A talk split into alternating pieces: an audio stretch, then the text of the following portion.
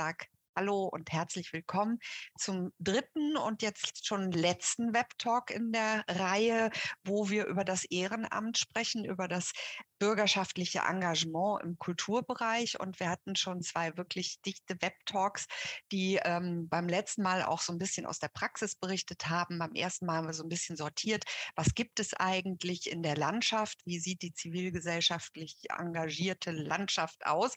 Und nun sind wir am Ende, das ist auch immer dramaturgisch so ganz schön aufgebaut, bei einem der zentralen Themen, natürlich eben auch die Frage der Mittel, äh, haben wir das das mal so ähm, als äh, äh, Impuls genannt, äh, ist nämlich äh, eine Frage der Mittel die Unterstützung des bürgerschaftlichen Engagements in unserem Lande, wobei wir eben in ganz viele unterschiedliche Richtungen blicken wollen. Äh, die Unterstützung, die Frage, was tun die Länder, was tut der Bund und was kann auch eben im internationalen Zusammenhang, im europäischen Kontext ähm, mitgenommen werden an vielleicht Konzepten, an Programmen, an Strategien. Und da freue ich mich ganz besonders, dass wir heute hier eine Runde mit viel, viel Expertise haben, nämlich äh, herzlich willkommen schon an dieser Stelle Nina Leseberg von der Deutschen Stiftung für Engagement und Ehrenamt, Andrea Hankeln vom Ministerium für Kultur und Wissenschaft, die äh, uns auch ähm, ihre Expertise aus ihrem Referat mitteilen wird und Jochen Butt-Poschnik, der von der Kontakt Kontaktstelle ZERF da ist. Ich stelle sie gleich alle noch mal ein bisschen genauer vor. Ich will noch mal einen kurzen Hinweis geben, ähm, denn äh, Jochen Budposchnik ist äh, am Flughafen. Wir haben verabredet, wenn er strommäßig ein bisschen in die Bredouille kommt, dann schaltet er sein ähm, Video aus. Nicht, dass das irgendwie zu Irritation führt. Aber ähm, auch noch mal ganz kurz in die Runde gesprochen, derjenigen, die heute hier zugeschaltet sind.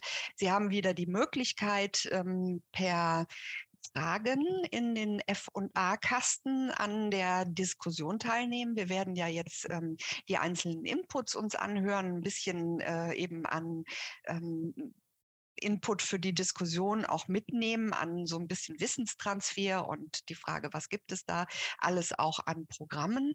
Und dann gehen wir in die Diskussion und hoffen, dass da eben auch von Ihnen Fragen kommen. Gerne auch schon während des Inputs einfach das ein oder andere, was Ihnen in den Sinn kommt, in den F&A-Kasten schreiben. Dann kann ich das hinterher in der Diskussion mitnehmen. Und auch diesmal haben wir natürlich unsere Umfrage ähm, angelegt. Wir wollen ja immer wissen, aus welchem welchem äh, Kontext, Arbeitskontext sie kommen. Das ist äh, ganz interessant auch zu sehen. Wir haben natürlich jetzt in diesem Fall, äh, in dieser Vectalk-Reihe danach gefragt, ob sie auch selber ehrenamtlich tätig sind. Und was auch noch mal heute in unserer Vorbesprechung aufkam, äh, es wäre ganz interessant eben auch so ein bisschen zu gucken, wer kommt aus dem ländlichen Umfeld und wer arbeitet oder wer hat eben seinen Schwerpunkt im urbanen Raum, weil das wird heute auch noch mal Thema sein. Und ähm, da ist auch ganz schön, das mal so ein bisschen abschätzen zu können, ähm, wer hat jetzt ähm, welche Bedarfe und äh, in welche Richtung geht es. Immer dran denken, dass wir einmal, dass die auf Absenden klicken, ne, damit wir das mitnehmen und ähm, sehen können, wie sich das hier so ein bisschen aufsplittet. Das ist ganz interessant. Gleich, wenn nochmal, noch haben nicht alle abgestimmt. Die, die jetzt noch reingesprungen kamen, vielleicht ganz kurz mal eben gucken, die Umfrage, die wir da haben. Da ist ganz gut, wenn wir da ein bisschen einsammeln, damit ich gleich die Ergebnisse freigeben kann und wir da drauf blicken können. Einmal noch kurz absenden machen, dann beende ich die Umfrage, damit wir weiterkommen. Es braucht sonst immer so ein bisschen Zeit auch einmal kurz draufblicken. Na, noch einmal und ich mache mal Ende und gebe die Ergebnisse frei. Ähm, ich wollte gerade schon sagen, heute niemand von der Kulturpolitik dabei, aber da kam dann doch noch eine Antwort. Und äh, wir haben äh, ja doch viele aus Kulturverwaltung, aber auch Kultureinrichtungen. Ähm, 74 Prozent sind ehrenamtlich tätig und das so ein bisschen ausgeglichen ne? im urbanen Raum oder im ländlichen Raum. Einmal 52 Prozent, einmal 48 Prozent hier derjenigen, die uns zugeschaltet sind. Interessante Blicke. Vielen Dank für das Abstimmen und wir gehen dann nämlich direkt in Medias Res, weil die Inputs, die sind ja erstmal unsere Vorbereitung für die Diskussion. Und da ähm, gehen wir zum ersten Input von Nina Leseberg, die als Abteilungsleiterin Strukturstärkung und Forschung natürlich genau diesen Blick auch auf die Frage der Unterstützung, die Förderung bürgerschaftlichen Engagements in der Deutschen Stiftung für Engagement und Ehrenamt ähm, äh, innehat und sich schon seit vielen, vielen Jahren eben auch in diesem Feld tummelt. Äh, sie war vorher Leiterin des Referats Bürgerschaftliches Engagement und Demokratieförderung, auch eine interessante ähm, eben Verlinkung dieser beiden wichtigen Themen in der Berliner Staatskanzlei und davor zehn Jahre im Bundesverband Deutscher Stiftungen tätig. Und sie wird uns äh, eben auch nochmal auftun, was es denn da an Bundesprogrammen äh, gibt, was auf der Bundesebene getan wird und auch so ein bisschen die Schwerpunkte äh, auch nochmal mit der Forscherbrille. Ich bin sehr gespannt ähm, auf Ihren Input, liebe Frau Leseberg. Und das Mikro ist jetzt Ihres. Ja, ganz herzlichen Dank. Ich freue mich, dass ich heute dabei sein kann, auch wenn ich nicht, äh, wenn ich die stellvertretende Referatsleitung war und nicht die Referatsleitung. Fühle mich nun doch jetzt berufen, das nochmal anzumerken. Ähm, ansonsten ganz herzlichen Dank Ihnen für die nette Einführung. Ich teile mal eben meinen Bildschirm. Ich habe eine kleine Präsentation ähm, mitgebracht. Moment, da ich jetzt nur einen Bildschirm habe, kann es sein, dass das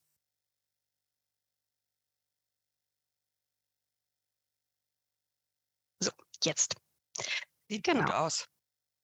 Hm, ich dachte, ich äh, erzähle heute ein bisschen was über unsere Angebote, also die Förderangebote, die ähm, möglicherweise auch für Kulturschaffende und Engagierte in der Kultur und deren Organisation interessant sein können.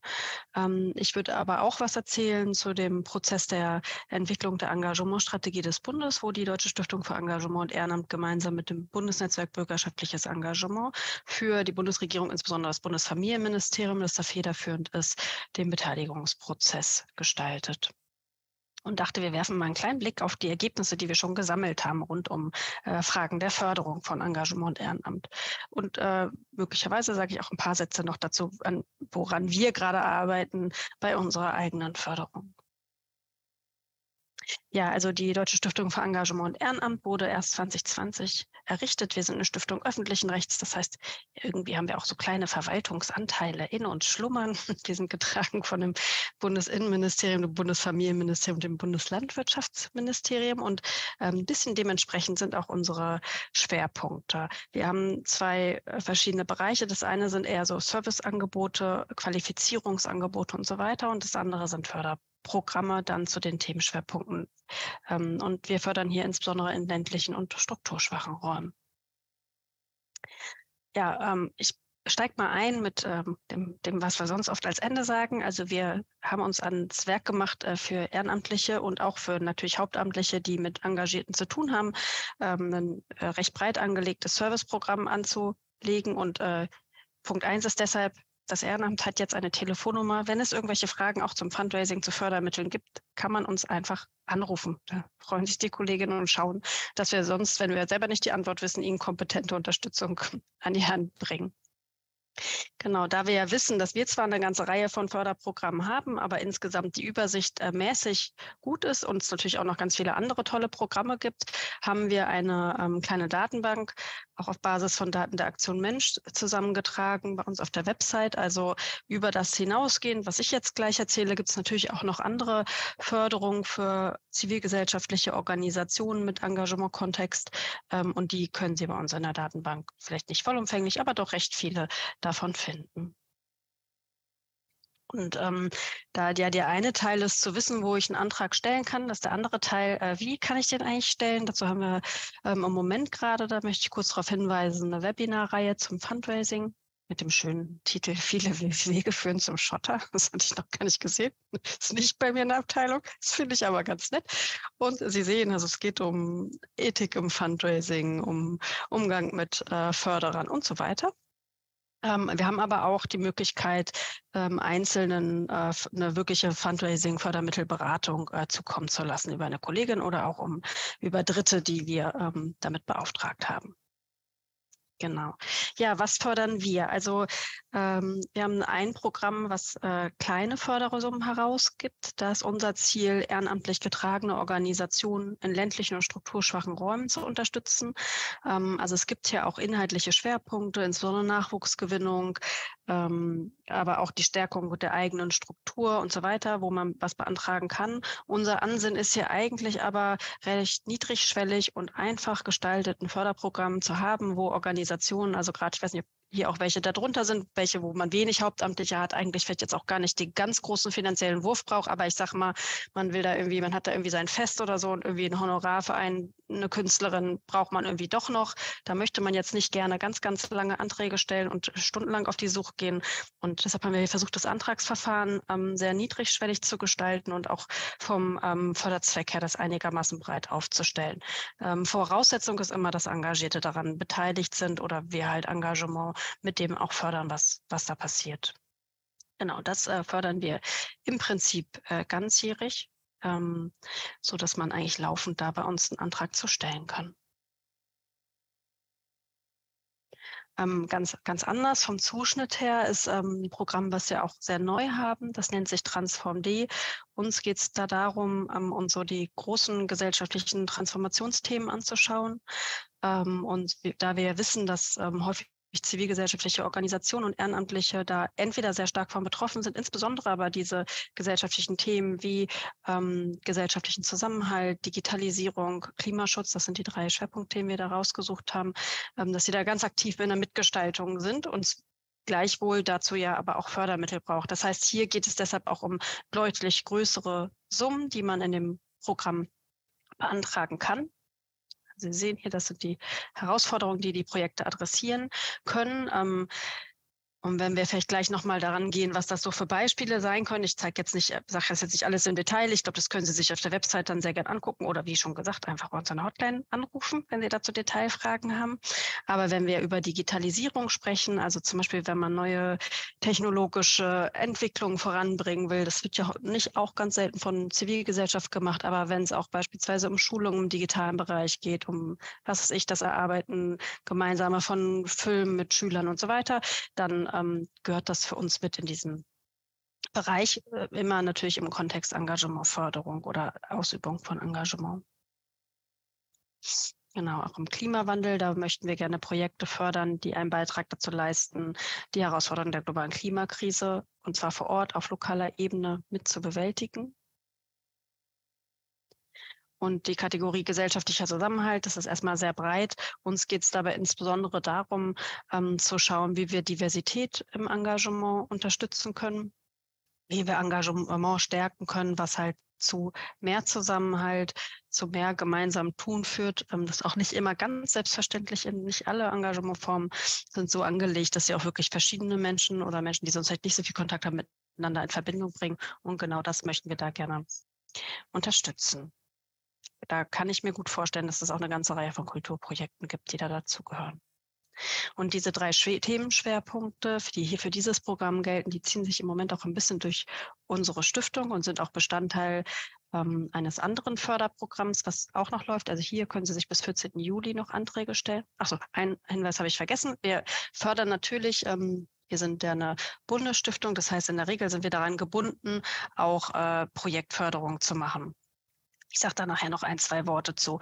Ähm, aber was wir hier zumindest ähm, anbieten, ist, dass klar, dass entweder innovative, also ein gewisser Innovationskern muss ja in einem Projekt immer inne sein, damit auch wir in der Lage sind, das überhaupt zu fördern. Wir fördern hier aber auch Projekte, die eher darauf gerichtet sind, Vorhaben, die es schon gibt, zu skalieren. Also das heißt, die zum Beispiel mehr in die Fläche zu bringen, mehr Zielgruppen, andere Zielgruppen und so weiter zu erreichen. Weil nicht immer aus unserer Sicht muss man alles neu erfinden, sondern es gibt ja auch viele bewährte Angebote, wo es eher darum geht, dass noch mehr Menschen davon ähm, daran teilhaben können. Genau, und ähm, da natürlich die, der Wandel so der Gesellschaft sich auch auf Engagement ausprägt, ähm, haben wir noch ein anderes Projekt ähm, auch im Angebot. Äh, und zwar gehen wir hier davon aus, dass gerade wenn wir auf junges Engagement gucken, ähm, die Leute, Menschen sich zunehmend informell außerhalb von Regelstrukturen oder auch überhaupt von Organisationsstrukturen engagieren, sich häufiger kurzfristig, mittelfristig engagieren. Das wird ganz sicher im Kulturbereich auch sehr viel der Fall sein. Ähm, und manchmal das auch gar nicht gemeinnützige Organisationen sind. Das heißt, sie machen schon was Gemeinwohlorientiertes, die haben aber jetzt nicht einen Freistellungsbescheid oder sind gemäß der Abgabenordnung und so weiter, so wie wir das normalerweise verlangen ähm, engagiert. Und äh, das äh, finden wir ist ein nicht ganz kleines Problem, ähm, das aber auch für uns nicht ganz leicht zu lösen ist. Also unsere Devise ist eigentlich, wir wollen Engagement stärken ähm, und äh, solange das äh, dem Gemeinwohl dient, äh, ist das für uns ein gutes Engagement. Wir versuchen eigentlich immer möglichst wenig jetzt um Einzelnen zu bewerten, ob das auch für Zweck jetzt wirklich das Richtige ist, weil das könnte jetzt bei Ihnen ist das sind das Kulturthemen, bei anderen geht es vielleicht um Umweltschutz und so weiter so. Ähm, und so ähm, ist das also auch, versuchen wir also ein breites Spektrum von Engagement unterstützen zu können. Deshalb haben wir hier ein Programm entwickelt, was ein kleines Förderprogramm ist, ähm, wo wir nur ähm, geringe Summen ausgeben. Und wir probieren jetzt mal zu fördern äh, Projekte von ähm, Initiativen und auch von nicht gemeinnützigen Organisationen. Das heißt, Organisationen, die nicht eine Rechtsform haben und die nicht Gemeinnützigkeitsstatus haben offiziell aber natürlich gemeinwohlorientiert sind. Äh, weil wir das nicht äh, gleich ganz, ganz groß und so weiter auflegen wollten, fangen wir erstmal klein an. Wir wissen, dass es im jungen Engagement besonders viel der Fall ist. Deshalb konzentrieren wir uns da auf die, das äh, Engagement von jungen Menschen oder auch mit jungen Menschen, von und mit dem Idealfall. Ähm, jung und engagiert haben wir das genannt wo wir auch die gleichen drei Themenschwerpunkte unterstützen wollen, also digitale Transformation, Klimaneutralität, Diversität in der Zivilgesellschaft. Ähm, nur, dass das halt ganz andere Organisationen sind. Also beim dem vorherigen Programm Transform D sind es ganz normal, muss man also einen Gemeinnützigkeitsstatus haben, wir wollen die Abgabenordnung sehen und so weiter. Hier geht es darum, um nicht rechtsfähige Initiativen. Also wenn Sie zum Beispiel eine Kulturinitiative sind, in denen junge Leute was zusammen machen oder auch, keine Ahnung, bei Ihnen im Ort gibt es Leute, die wollen irgendwie ein Theaterprojekt machen, die sind jung, so, da kann auch ein Erwachsener im Prinzip dafür bürgen, weil das brauchen wir natürlich schon. Ähm, es muss also nicht unbedingt jemand Junges sein, der das auch macht. Sowieso sollten die Leute auch volljährig sein so. Ähm, aber dann geben wir eine Förderung raus von so von 500 Euro in der Regel maximal 1000. Ähm, wir fangen sozusagen hier klein an, weil wir auch wissen, dass die Personen, die das beantragen, halt dafür haften. Ähm, nichtsdestotrotz wollen wir das gerne probieren. Ähm, und ich äh, fordere Sie gerne auf, das äh, mit zu verbreiten. Ab übermorgen geht's los mit der Antragstellung. Äh, und ich würde mich freuen, wenn vielleicht der eine oder andere das auch für sich oder für junge Menschen interessant findet im Umfeld. Genau, also junge Menschen bis 27, das hatte ich schon erzählt kriege das mal weiter, aber wenn Sie das im Nachgang bekommen, dann sehen Sie es. Ja, das sind im Moment die Förderangebote, die wir aktuell haben. Es gibt noch eine Reihe anderer Förderprogramme, die jetzt aber entweder nicht explizit, sage ich, würde ich mal sagen, für Kulturengagement ähm, besonders gut passen oder halt einfach gerade nicht aktuell sind. So. Deshalb habe ich die drei jetzt erstmal rausgesucht. Ich hatte am Eingangs ja schon gesagt, dass wir auch gerade ähm, den Beteiligungsprozess für die Engagementstrategie des Bundes äh, mitgestalten dürfen. Ähm, und da würde ich gerne noch ein paar Worte zu sagen, mhm. weil ich äh, auch darauf hoffe, dass Sie sich vielleicht auch noch mit beteiligen möchten und damit wir noch über Förderpolitik hinterher im Anschluss sprechen können. Ja, genau. Also wir haben den Slogan mit euch für alle gewählt, weil wir natürlich gerne wollen, dass äh, wenn die Bundesregierung sich eine Engagementstrategie gibt, und so steht es auch im Koalitionsvertrag, also die Bundesregierung möchte eine Engagementstrategie gemeinsam mit der Zivilgesellschaft ähm, entwickeln. Und äh, uns war es wichtig, dass wir äh, zumindest ein Angebot machen, in, äh, auch an kleinere Organisationen, an Ehrenamtliche direkt ähm, wir haben, sind begonnen ähm, zum Engagementtag, das war im Dezember 2022 und äh, sind jetzt also gerade mitten in diesem Beteiligungsprozess, soll dann im Herbst diesen Jahres schon, also es ist ein recht sportlicher Prozess, muss ich sagen, äh, erste Empfehlungen an das BMFSFJ übergeben werden, dann diskutieren wir die wieder bei einem Engagementtag und dann nächstes Jahr wird das in den Bundesressorts, also das heißt in den verschiedenen ähm, Ministerien, die für Engagement zuständig sind, das sind sehr viele, nahezu alle, weil es ein Querschnittsthema ist, ähm, nochmal diskutiert und dann die Engagementstrategie da entwickelt.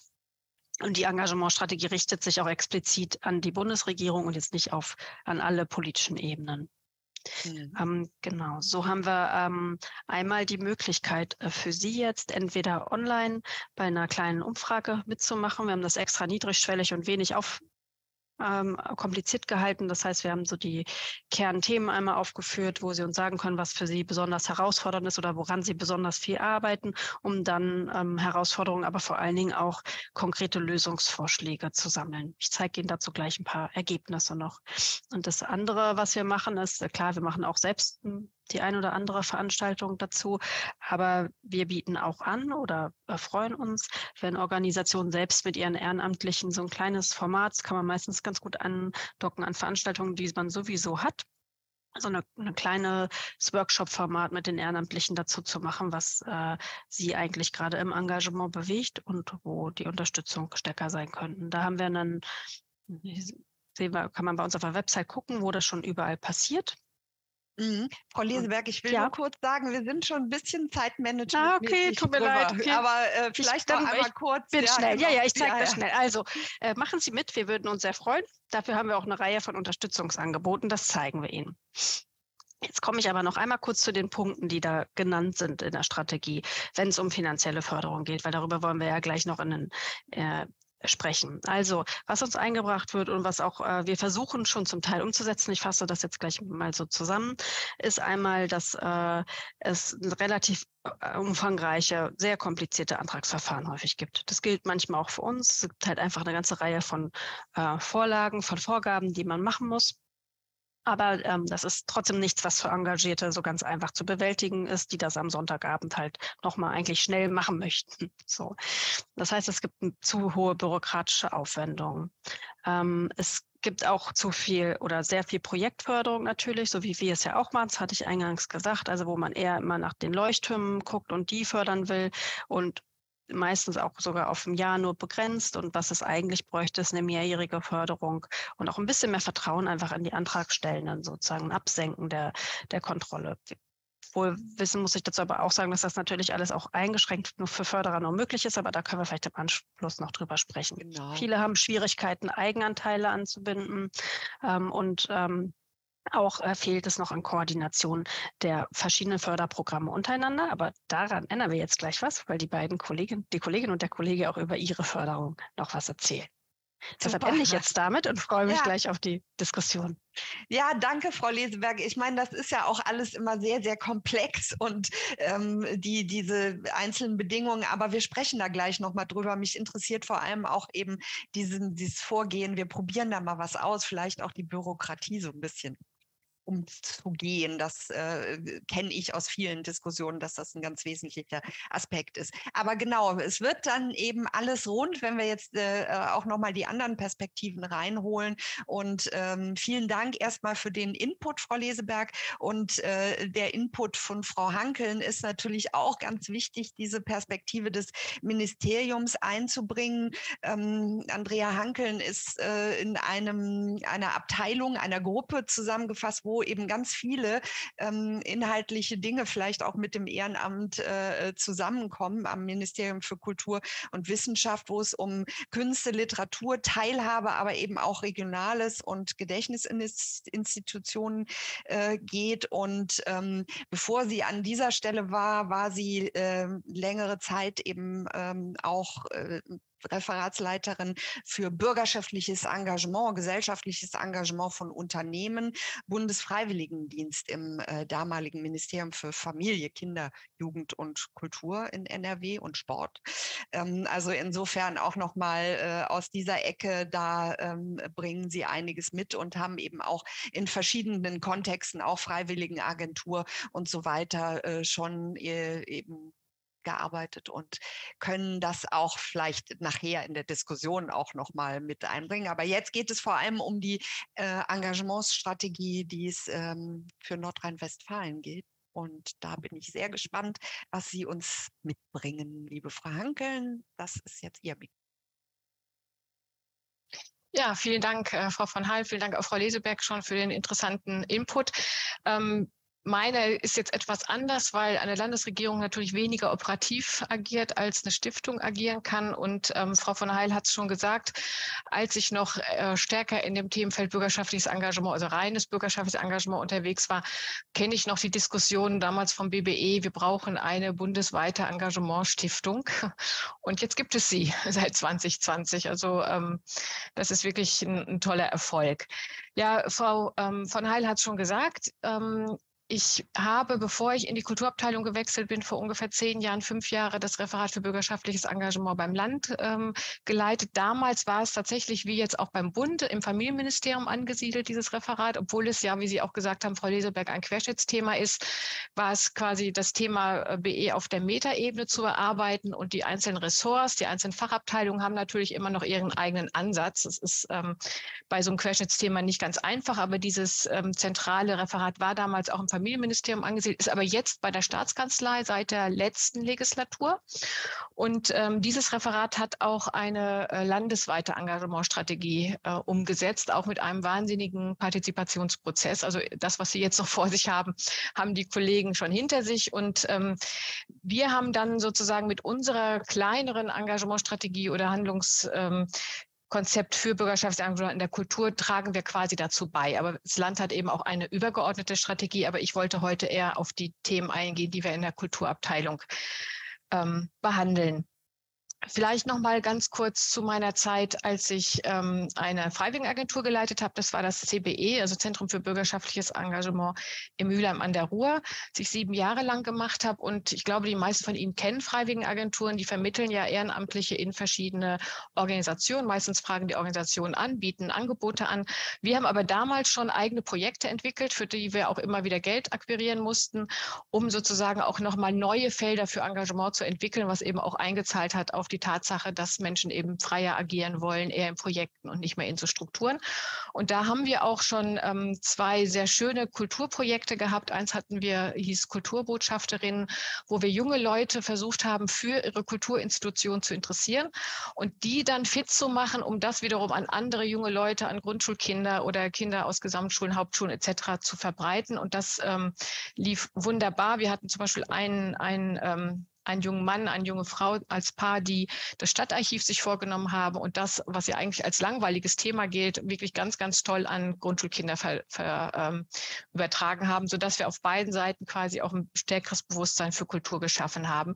Oder wir hatten ältere Herrschaften, ähm, überwiegend Männer, die tatsächlich noch alte Handwerkssachen ähm, konnten, die, ähm, die sie an junge Leute weiter verbreitet haben, auch gerade an Schülerinnen und Schüler, was auch sehr gut angekommen ist. Generell habe ich aber damals schon die Erfahrung gemacht, dass die Kultureinrichtungen sich etwas schwer tun mit bürgerschaftlichem Engagement. Also das, was wir in der Freiwilligenagentur sozusagen über Projekte gemacht haben, lief sehr gut. Aber die Kulturinstitutionen und die Freiwilligenagenturen arbeiten nicht so eng zusammen. Und ähm, das ist uns auch jetzt wieder in den ähm, in den Strukturen, in denen wir jetzt arbeiten, immer wieder gespiegelt worden, dass die Kultureinrichtungen und die Ehrenamtlichen eher so eine Art Eigenleben führen. Also sie sind zum Beispiel nicht so gut vernetzt wie die Menschen, die im sozialen Engagement arbeiten oder im Umwelt- oder im Sportbereich. Die, die vernetzen sich besser und die greifen auch viel stärker auf die vorhandenen Dinge zurück, die es schon gibt. Und ähm, das Gefühl, was sich damals bei mir aufgetan hat und auch nach wie vor so ein bisschen da ist, ist, dass viele Kultureinrichtungen auch immer Angst haben, mit Ehrenamtlichen zu arbeiten, weil sie Angst haben, dass die Menschen ihnen ihre Stellen wegnehmen. Also Kultur hat ja sowieso immer ein Problem mit, mit Stellen, mit ausreichenden Stellen, auch mit ausreichender Finanzierung von den Stellen. Und in dem Bereich habe ich ein stärkeres, ähm, eine stärkere Angst wahrgenommen als in anderen Bereichen, dass es eben auch darum geht, wenn man mit Ehrenamtlichen arbeitet, dass sie vielleicht einem den Job wegrationalisieren. Und ähm, ein weiterer Punkt, der auch noch aus meiner Erfahrung ähm, quasi aus der operativen Arbeit ähm, her kommt, ist, dass die Kultureinrichtungen oft auch nicht so richtig wissen, wie sie mit Ehrenamtlichen umgehen sollen. Also natürlich so die schon beschriebenen Ängste, aber auch teilweise, wie funktioniert das eigentlich Hauptamt, Ehrenamt, wie arbeitet man da zusammen, welche Unterstützung brauchen die Ehrenamtlichen. Und dann, da habe ich eine, eine kleine Geschichte, die ich schon öfter erzählt habe, als ich noch in dem Bereich tätig war, habe ich einen Menschen getroffen einem, von einem größeren Museum, der für den Bereich Presseöffentlichkeitsarbeit zuständig war. Und ich war so begeistert von meinen Ehrenamtlichen, von dem Engagement und der Verlässlichkeit und alles, was damit zusammenhängt. Und dann hat er gesagt, na, bleiben Sie mir doch weg mit den Ehrenamtlichen. Wenn man die mal braucht, dann haben sie alle keine Zeit. Und dann habe ich nachgefragt und stellte sich raus, sie hatten einen Pool von Ehrenamtlichen, die sie aber im Grunde gar nicht richtig eingesetzt haben. Und dann hat er die angerufen, als er eine Pressekonferenz machen wollte und 200 Pressemappen gepackt haben wollte. Und dann hatten die natürlich alle keine Zeit. Und dann habe ich ihm das so gespiegelt. Habe ich gesagt, so, wenn Sie sich engagieren, dann ist es ja etwas, was Ihnen Spaß machen muss, wo Sie sich auch einbringen. Würden Sie sehen, Sie das Packen von Pressemappen als etwas, was man als Engagement bezeichnen kann. Wenn Sie die Ehrenamtlichen einbinden, wenn Sie Teil Ihrer Struktur sind, wenn Sie Teil Ihrer Einrichtung sind, dann kriegen Sie sie wahrscheinlich auch dazu, irgendwann mal eine Pressemappe zu packen. Aber ansonsten ist es eher eine Arbeit für eine studentische Hilfskraft. Also diese Diskussion habe ich damals mit ihm geführt. Dann habe ich diesen Bereich verlassen und bin äh, in die Kulturabteilung gekommen und dort habe ich festgestellt, dass tatsächlich auch hier dieses Thema nicht so eine große Rolle gespielt hat. Also es gibt einen Titel, einen kleinen Topf, einen kleinen Budget im Haushalt, der für ähm, Ehrenamt tituliert ist. Dann habe ich aber festgestellt, dass der gedacht war für die Laienmusik. Ähm, also sicherlich ein Teil des Ehrenamtes, aber eben nicht das, was wir umfassend darunter verstehen. Und mittlerweile gibt es auch einen kleinen Topf für Amateurtheater, aber ähm, es ist halt immer sehr stark auf diese Laienstruktur, was man ja auch noch mal ein Stück weit abgrenzen vom, muss vom klassischen Engagement. Und dann ist es uns tatsächlich auch in der letzten Legislaturperiode ähm, gelungen, dieses Thema nochmal stärker, also das klassische bürgerschaftliche Engagement für die Kultur ins Bewusstsein zu bekommen. Und wir haben etwas, wir hatten ja letztes Jahr, in der letzten Legislatur auch einen etwas größeren Aufwuchs der Mittel in der Kultur, ähm, Geld dafür zu bekommen, dass wir dieses Thema stärken. Und dann haben wir einen Prozess in Gang ähm, ähm, in Gang gesetzt, um ein Handlungskonzept zu entwickeln. Das äh, traf dann leider auch auf in die Corona-Zeit, so dass wir vieles von dem nur virtuell machen konnten. Aber wir haben einen sehr breiten Partizipationsprozess gemacht und haben auch mit ganz vielen verschiedenen Akteuren Akteurinnen, die in diesem Feld unterwegs sind, gesprochen. Und in dem Handlungsfeld sind im Grunde, und das ist nicht so besonders erstaunlich, viele Dinge rausgekommen, die man jetzt genauso gut setzen könnte auf ähm, andere Engagementbereiche. Die Handlungsfelder das erste, wo, also es wurde dann quasi gesagt, wo muss man was tun und was kann man tun. Das erste Handlungsfeld war die Sichtbarmachung und die Wertschätzung und die Anerkennung von bürgerschaftlichem Engagement. Das zweite Handlungsfeld war die Verstärkung der Netzwerkarbeit und des Wissenstransfers. Das dritte war das Zusammenspiel oder ist das Zusammenspiel zwischen bürgerschaftlichem Engagement und Hauptamt. Wie geht das und was braucht man für beide Seiten für Qualifizierung? Dann war das Thema Gewinnung neuer Engagierter, vor allem eben Vereine, Strukturen, die eben äh, Nachwuchsprobleme haben. Und das fünfte ähm, Themenfeld, das hatten Sie auch, Frau Leseberg, ist, wie kriege ich vor allem das junge Engagement auch nochmal sozusagen motiviert, junge Menschen motiviert oder was brauche ich dafür, welche Angebote brauche ich dafür? Und das sechste Handlungsfeld ähm, ist das Unternehmensengagement. Hinter diesen sechs Handlungsfeldern ste stecken so erste Ideen und wir sind jetzt aufgerufen, sozusagen daraus ähm, Handlungsoptionen zu machen und Maßnahmen zu entwickeln. Wir können das nicht alles gleichzeitig weder finanziell noch personell stemmen, aber wir haben angefangen, in den unterschiedlichen Bereichen auch erste Maßnahmen umzusetzen. Und wir haben zum Beispiel in dem Bereich Handlungsfeld 1, Sichtbarmachung, Wertschätzung, Anerkennung, haben wir für 2023 ein Preis ausgelobt ähm, für das also der, die Staatskanzlei, das federführende Referat, hat einmal im Jahr den Engagementpreis NRW und der findet jedes Jahr unter einem besonderen Themenschwerpunkt statt. Und wir haben es dann gemeinsam mit der Staatskanzlei durchbekommen, dass wir den Preis für 2023 für das Engagement in der Kultur ausgeschrieben haben. Und unser Haus hat dann nochmal speziell einen Preis für das Engagement für die Kultur im ländlichen Raum ausgeschrieben, sodass wir, die Preisverleihung wird im Dezember 2023 sein, dort einen Sonderpreis für dieses Thema ausloben können. Die zwölf vorab nominierten Projekte kann man jetzt schon auf der äh, Seite der Staatskanzlei auch abrufen. Die werden dort vorgestellt. Es gibt auch nochmal ein Online-Voting für einen Preis. Aber auf jeden Fall war das sozusagen eine erste Maßnahme, die wir auch sehr gut und schnell mit der Staatskanzlei umsetzen konnten gibt natürlich noch ein paar andere Ideen. In dem Bereich äh, Netzwerkarbeit, Wissenstransfer ähm, haben wir mehrere ähm, kleinere Workshops schon gemacht und Treffen gemacht, wo wir unterschiedliche Akteure zusammengebracht haben. Und wir haben in Nordrhein-Westfalen eben die Landesarbeitsgemeinschaft der Freiwilligenagenturen. Wir haben auch ähm, organisiert über das federführende BE-Referat ein Kommunennetzwerk zum Thema bürgerschaftliches Engagement, in dem nur Kommunen sein dürfen, die sich tatsächlich intensiv mit dem Themenfeld auseinandersetzen und auch eine Person haben, die das Themenfeld betreut. Und wir haben dann bei diesen Treffen festgestellt, dass eben die Kulturakteure, die Kultureinrichtungen und auch die Ehrenamtlichen, die in der Kultur tätig sind, davon gar nichts wissen. Also Teilweise wissen die Menschen in den Kommunen, obwohl sie sich mit BE beschäftigen, nicht, dass es, was es an den Kultureinrichtungen gibt oder was es da an Engagement gibt. Und umgekehrt, die Engagierten wissen gar nicht, dass es Freiwilligenagenturen gibt, dass es ganz viel Qualifizierungsmaßnahmen etc. gibt. Und deswegen haben wir auch gesagt, das ist ganz, und das haben uns auch alle dann in diesen Workshops bestätigt, ganz, ganz wichtig, diese Netzwerkarbeit und Vernetzung voranzutreiben und die Akteure zusammenzubringen. Weil ich glaube, Vieles gibt es schon und man muss es, glaube ich, nur für die Kultureinrichtungen und die Akteure aus dem Bereich ähm, bekannt machen und nutzbar machen. Ähm, bei dem Zusammenspiel Hauptamt-Ehrenamt, da passt ja die Geschichte, die ich eben erzählt habe. Das glaube ich, auch nochmal ganz wichtig, einmal den Kultureinrichtungen die Sorge zu nehmen, aber eben auch zu zeigen, was es eigentlich, und da sind viele soziale Einrichtungen oder Strukturen ja schon sehr weit. Wie gehe ich mit Ehrenamtlichen um? Wie, wie binde ich sie ein? Ähm, wo sind Grenzen? Wo sind Möglichkeiten? Was muss Hauptamt tun? Welche, ähm, welche Rollen spielen die Ehrenamtlichen da, in diesem Bereich auch noch mal stärker reinzugehen. Und da überlegen wir ein Modellprojekt mit der Landesarbeitsgemeinschaft der Freiwilligenagenturen aufzusetzen hier in NRW. Da sind wir gerade im Gespräch. Da hoffen wir, dass wir in der zweiten Jahreshälfte da zu einem da würden wir pilothaft mit ein paar Freiwilligenagenturen zusammenarbeiten, um das mal auszutesten und daraus dann auch wieder neue Erkenntnisse zu, zu ziehen. Das Gleiche ähm, auch zu dem Thema, wie gewinne ich junges Engagement und ähm, beim Unternehmensengagement, weil wir ja jetzt den Fokus auch auf den ländlichen Raum gesetzt haben, ähm, gehen wir davon aus, dass in den ländlichen Regionen, zumindest in Nordrhein-Westfalen, viele also eben oft nicht strukturschwach die Region. Sie sind ländlich, aber nicht strukturschwach, dass da viele familienbetriebene Unternehmen auch sind, die sehr gut am Markt sind. Teilweise sind das wirklich Weltmarktführer und die man in der Regel auch gut dazu bewegen kann, sich zu engagieren. Das tun sie auch häufig, häufig im, im Sportbereich. Und wir dann nochmal zu gucken, wie kriegen wir sie vielleicht auch dazu, sich im Kulturbereich zu engagieren, um eben auch deutlich zu machen, dass ihre Mitarbeiterinnen und Mitarbeiter, die eben dann in den ländlichen Raum ziehen, um dort zu arbeiten, auch Kultur brauchen und was man dafür alles braucht und dass es sinnvoll ist für so ein Unternehmen, das auch zu unterstützen unterstützen. Mhm. Das sind sozusagen so die Dinge, die wir aus dem Handlungskonzept heraus ähm, jetzt gerade in Gang setzen oder gerade angefangen haben, in Gang zu setzen. Wir haben darüber hinaus schon zwei größere Modellprojekte in der Förderung. Das eine heißt Handwerk trifft Kultur in Minden, Lübeck und Herford, also in den beiden Kreisen Minden, Lübeck und Herford, ganz oben in UWL.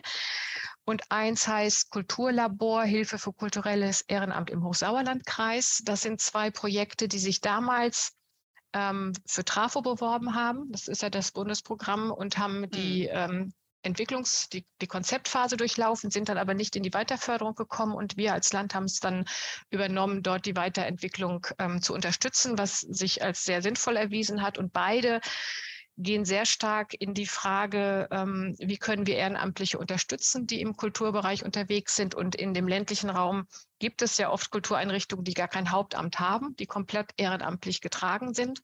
Und ähm, zum Beispiel in Lübecker Herford gibt es sehr, sehr viele Handwerksmuseen, die komplett ehrenamtlich getragen sind und dort auch durch hauptamtliche Unterstützung jetzt geholfen wird. Wie mache ich eine Ausstellung? Wie sortiere ich aus? Wie archiviere ich? Aber auch wie mache ich Öffentlichkeitsarbeit? Wie vernetze ich mich, um vielleicht auch mehr Besucher zu bekommen? Wie mache ich gute Öffentlichkeitsarbeit? Alles in diesem Bereich wird über dieses Projekt jetzt ausprobiert. Und wir werden im Herbst eine Veranstaltung machen, um die Erfahrungen, die diese beiden Projekte in dem Bereich gemacht haben, auch nochmal zu verbreiten. Mhm. Mhm.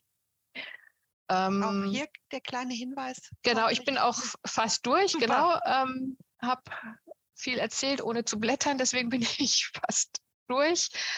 Ähm, ja, ich eigentlich nur noch die Zusammenfassung, dass ähm, also wir sagen würden, dass es sehr viel Unterstützung und Qualifikation und auch ähm, vieles im Bereich bürgerschaftliches Engagement schon gibt. Es gibt ja auch eben viele Stiftungen, viele Förderprogramme.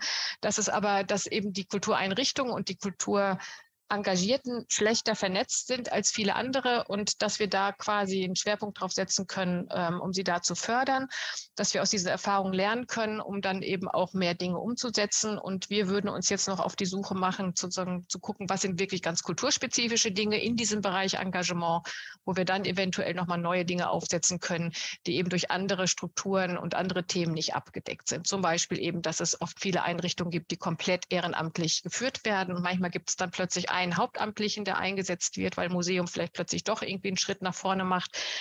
Wo entstehen da Konflikte, wenn es vorher immer komplett ehrenamtlich geführt war? Solche Dinge auch nochmal rauszukristallisieren, um dann zu gucken, wie wir damit umgehen können. Und da sehen wir die Rolle des Landes eigentlich, in, in, nicht in der Einzelförderung, so wie jetzt äh, Frau Leseberg vorgestellt hat, sondern wirklich eher in der, auf der Metaebene.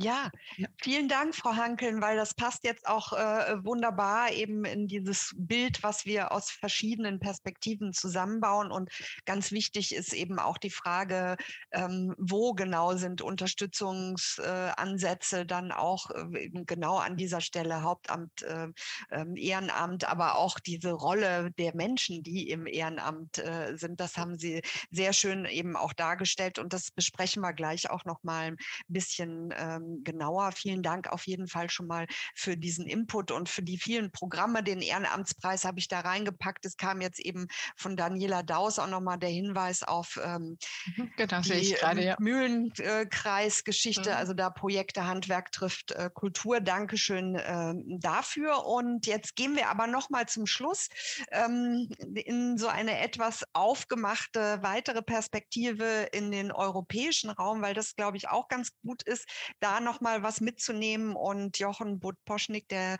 Leiter der Kontaktstelle von CERF, also Citizens Equally Rights and Values äh, in Deutschland, die ja auch bei der QPG mit angehangen sind, ähm, wird uns ein bisschen was über eben diese Förderungsideen, auch was da vielleicht an, an Values, eben an Werten auch dahinter steht, ähm, mitgeben. Ähm, er ist eben Leiter dieser Kontaktstelle und ähm, hat vorher vorher im äh, europäischen Jugendbereich gearbeitet und viele äh, Kooperationsprojekte auch in diesem Kontext gemacht. Also da aus ganz unterschiedlicher Rolle wahrscheinlich auch den Blick auf das Ganze. Und ich freue mich jetzt auf den Input und hoffe, dass der Strom hält. Ja, der Strom scheint zu reichen und äh, so wie es aussieht, hören Sie auch nicht alle meine Last Call for Passengers Geräusche aus dem Flughafen Düsseldorf. Das ist doch sehr schön. Ja, vielen Dank für die Einladung. Vielen Dank auch meinen beiden Vorrednerinnen schon mal. Wir haben jetzt ja einmal so die, die Bundesperspektive ge gehört, auch von der, von der Stiftung. Äh, Frau Hanken hat mehr so die, die regionale, also die NRW-Perspektive und dann auch politische Rahmung und natürlich auch Fördermöglichkeiten des Landes erwähnt. Ich würde Sie jetzt ganz gerne mitnehmen auf so eine kleine Reise noch eine Etage höher in äh, die EU-Ebene. Das ist ja jetzt nicht das, was einem sofort einfällt, wenn man 1000 Euro für ein Kulturfest braucht. Und davon möchte ich auch äh, abraten, die, oder diese Erfahrung möchte ich gleich von vornherein sehr zer, zerrütten. Äh, EU-Förderung ist ähm, nichts für, wie soll ich das sagen? Also man muss ein bisschen Schmerztoleranz mitbringen. Ich glaube, das, das kann man schon sagen. Also es ist ganz gut, wenn man wenn man sich schon in anderen Förderbereichen schon mal umgetan hat und äh, vielleicht auch schon mal so größere Summen bewegt hat. Also das, was ich Ihnen gleich vorstelle, davon gibt es mit einer Ausnahme, sind das eigentlich fast alle Sachen, die so eher im sechsstelligen Bereich unterwegs sind. Also das heißt, wenn Sie was Größeres vorhaben, und vielleicht auch was Europäisches vorhaben, dann, da ist jetzt gerade schon unsere äh, Adresse der Kontaktstelle Surf reingekommen, dann sind Sie bei uns ganz gut aufgehoben mit einer kleinen Einschränkung. Wir gehören zwar tatsächlich zur kulturpolitischen Gesellschaft, aber das äh, Programm Surf richtet sich nicht in erster Linie an Kulturschaffende, sondern, das werde ich Ihnen gleich ein bisschen genauer zeigen, vor allem an Zivilgesellschaft in ihren ganzen Facetten. So, und da können natürlich Bildungseinrichtungen, Kultureinrichtungen, Museen oder andere Gedenkstätten beispielsweise auf jeden Fall mit dazugehören. Äh, es kommt immer jeweils auf den Förderbereich und äh, den Aufruf an. Ich teile mit Ihnen auch mal eben meinen Bildschirm, dass ich Sie da mal einmal eben mit auf die Reise nehme. Also, wir haben es zu tun äh, mit diesem EU-Programm äh, mit einer Förderperiode von 21 bis 27. Äh, heißt, wie schon erwähnt, Citizens, Equality, Rights and Values. Auf Deutsch Bürgerinnen und Bürger, Gleichstellung, Rechte und Werte. Das fanden wir aber nicht ganz so schön abkürzbar Deswegen haben wir uns auf die englische Abkürzung äh, da weiter verlassen. Und vielleicht so ein bisschen zum Hintergrund, warum gibt es überhaupt so ein Förderprogramm? Ähm, Sie haben vielleicht, wenn Sie so im, im, ehrenamtlichen und bürgerschaftlichen Bereich unterwegs sind, äh, mitbekommen, ähm, dass sozusagen der positive Drive, der so in der Debatte ist, ja, Engagement ist wichtig, ist, ist wertvoll, es äh, wird gewertschätzt, äh, dass der, äh, dass es nicht überall in Europa äh, gleichermaßen geteilt wird und sich die die Debatte schon seit etwa 2016 äh, auf europäischer Ebene ähm, abgespielt hat unter dem Thema Shrinking Space for Civic Societies, also dass, dass sozusagen für die Zivilgesellschaft der, der Raum enger wird. Und das ist ganz äh, vielfältig. Äh, das hat das Europäische Parlament, äh, was jetzt auch einen, einen äh, dazu eine, eine größere Beschlussfassung gehabt hat. Verschiedene Thinktanks, Thinktanks ähm, der Europarat hat sich dazu geäußert und hat zum Bereich einiges dazu gesagt. Und wir haben äh, jetzt mittlerweile eine Situation, dass es vorher von der EU eine Fördersituation gab, dass ähm, zum Beispiel Menschenrechtsaktivistinnen oder Menschen, die sich für Pressefreiheit eingesetzt haben, außerhalb der EU gefördert wurden. Ja, und man also das Gefühl hatte, da tun wir etwas und unterstützen äh, die Zivilgesellschaft außerhalb von Europas.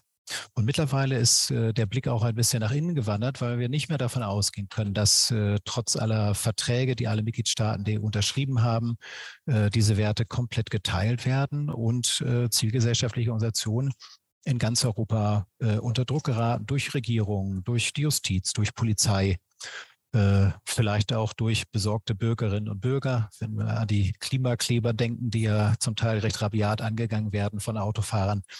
So, das, das wäre so vielleicht der Kontext, vor dem das, äh, das ganze äh, Programm hier stattgefunden hat und eingesetzt wurde. Und wir, wir haben in Deutschland zum Beispiel die Situation, dass äh, Attac die Gemeinnützigkeit entzogen wurde, was auch so einer der, der Aspekte war, die äh, dort ähm, ja, so aufgerufen wurden als Themen.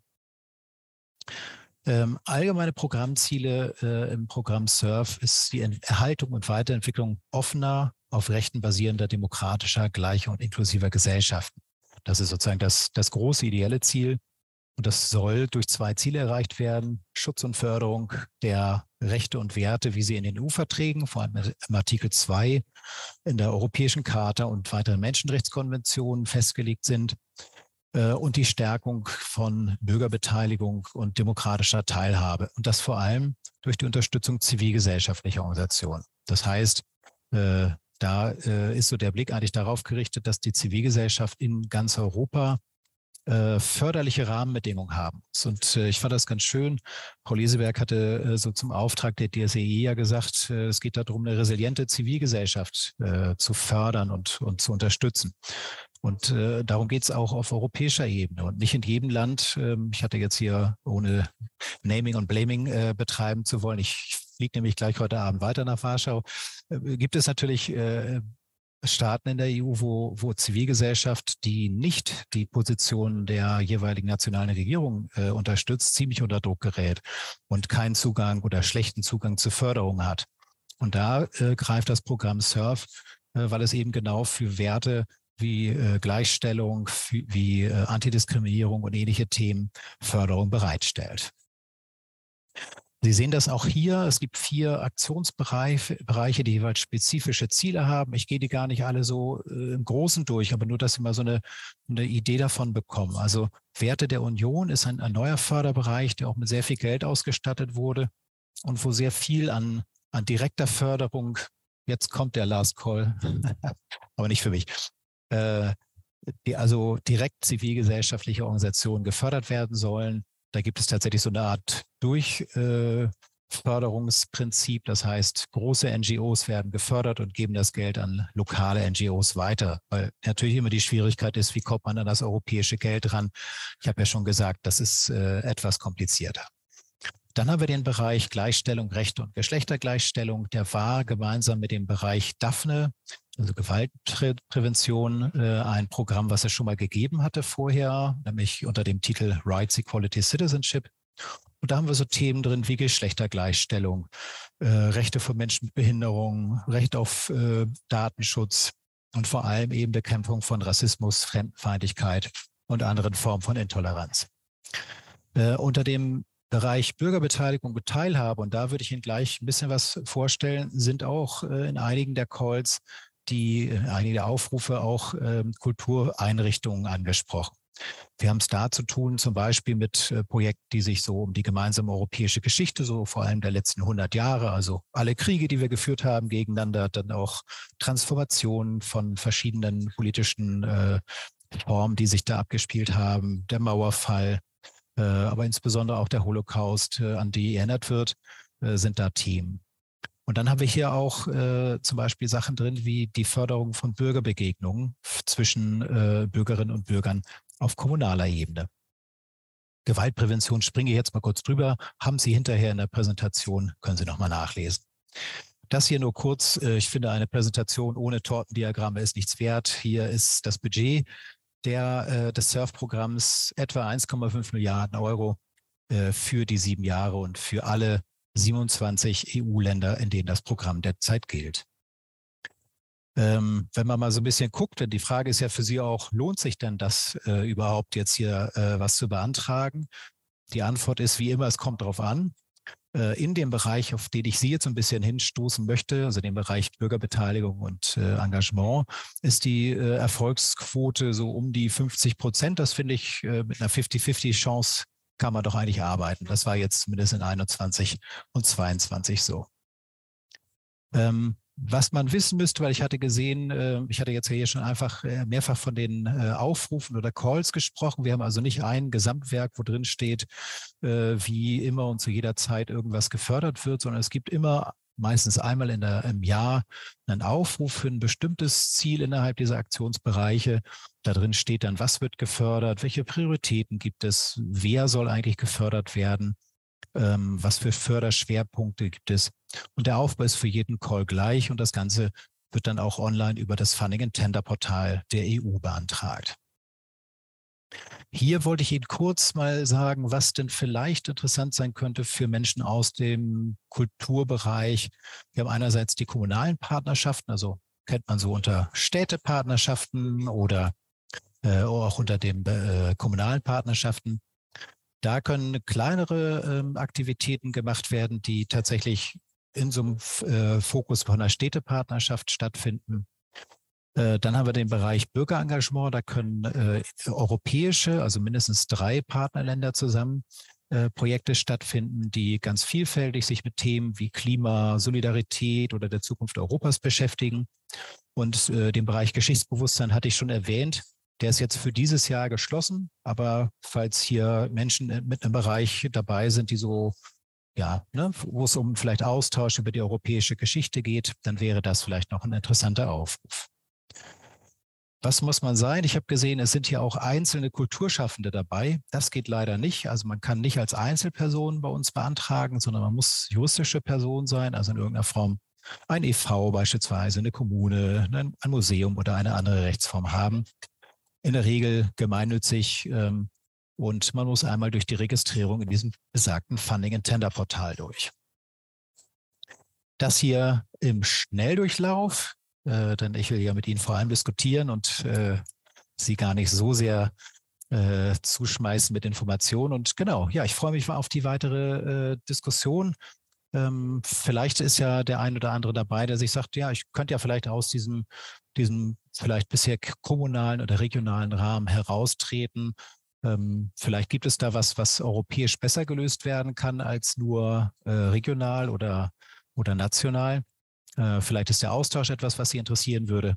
Da würde ich mich freuen, wenn wir darüber noch weiter sprechen können. Vielen Dank.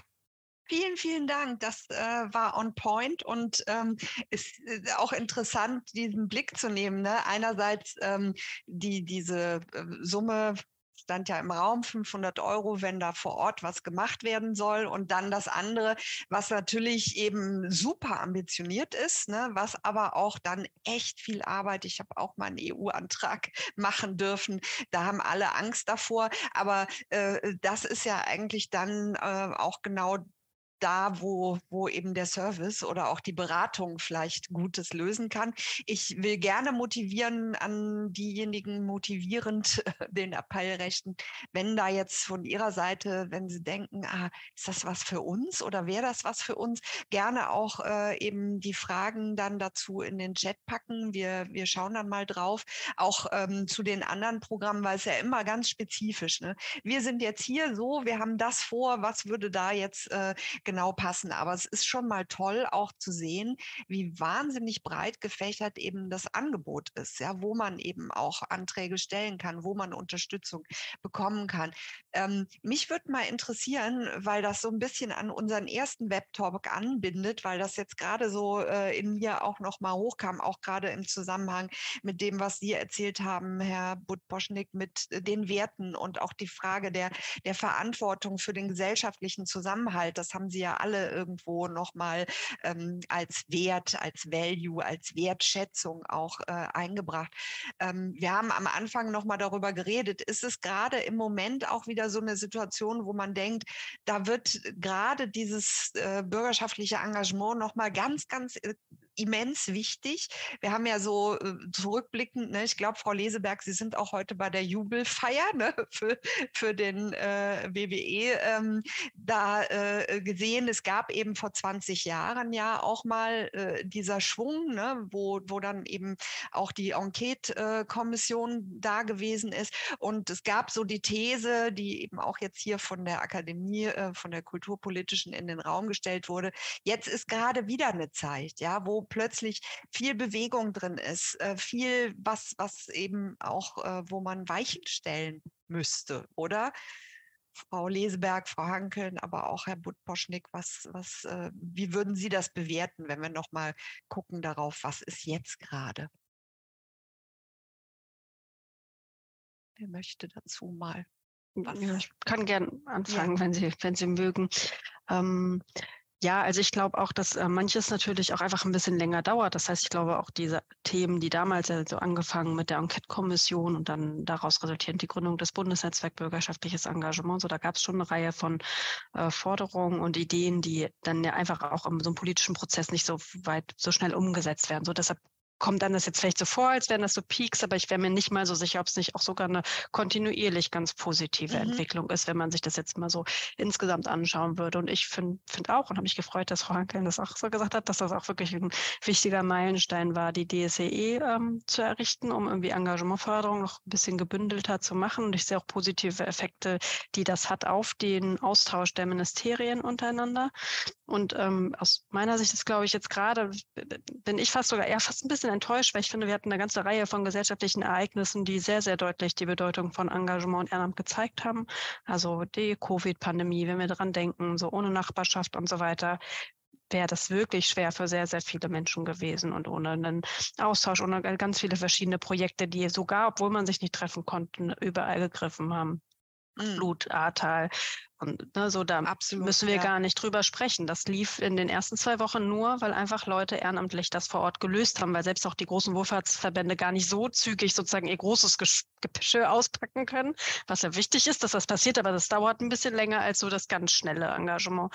Und äh, schließlich im Angriffskrieg auf die Ukraine sehen wir das auch. Also ich kenne da, wenn ich jetzt mal auch an die Förderprojekte, die ich, wir machen, denke, egal ob das ein Fußballverein war, ob das eine Kulturinitiative irgendwie sonst wo in ländlichem Raum äh, war, alle waren ganz schnell dabei, was mitzuhelfen, irgendwas mit, mit Aufnahme an die Grenze zu fahren und so weiter.